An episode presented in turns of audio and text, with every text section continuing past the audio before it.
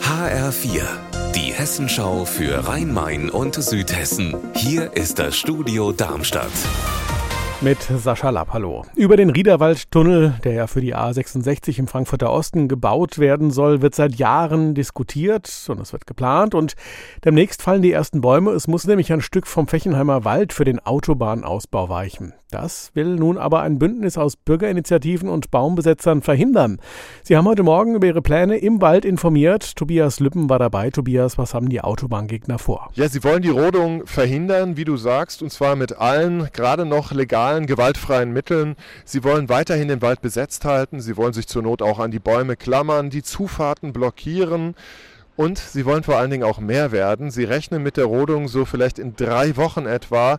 Und bisher waren es ja eher wenige Aktivistinnen, vielleicht so 20 etwa dort im Wald. Sie hoffen, dass sie mehrere hundert werden bis dahin. Und dann gibt es ja noch diesen streng geschützten Eichen-Heldbockkäfer, der vor kurzem im Wald gefunden worden war. Kann die Rodung noch am Käfer scheitern? Ja, da gibt es zwei verschiedene Positionen. Die Autobahn GmbH sagt ganz klar nein. Wir haben alles getan. Wir haben den Wald von einem Käferexperten untersuchen lassen, der sagt, wir können Roden, solange wir nur einige Bäume stehen lassen für den Heldbockkäfer. Und so will es die Autobahn GmbH machen.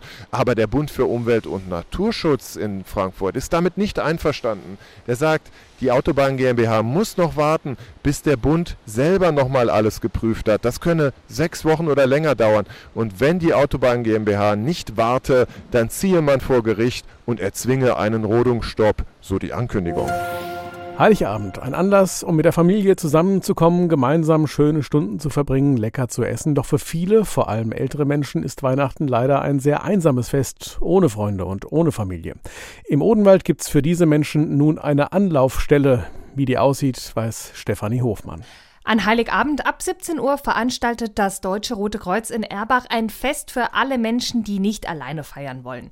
Es gibt Plätzchen, ein weihnachtliches Menü und einen Baum, alles kostenlos und auch für Menschen, die kein Mitglied beim DRK sind. Einzige Voraussetzung, man muss sich vorher noch anmelden. Unser Wetter in Rhein-Main und Südhessen. Die Bewölkung lockert am Nachmittag auf. Es gibt nur noch einzelne Schauer. Das Ganze bei 10 Grad in Herrchenrode, 7 sind es in Fechenheim. Ihr Wetter und alles, was bei Ihnen passiert, zuverlässig in der Hessenschau für Ihre Region und auf hessenschau.de.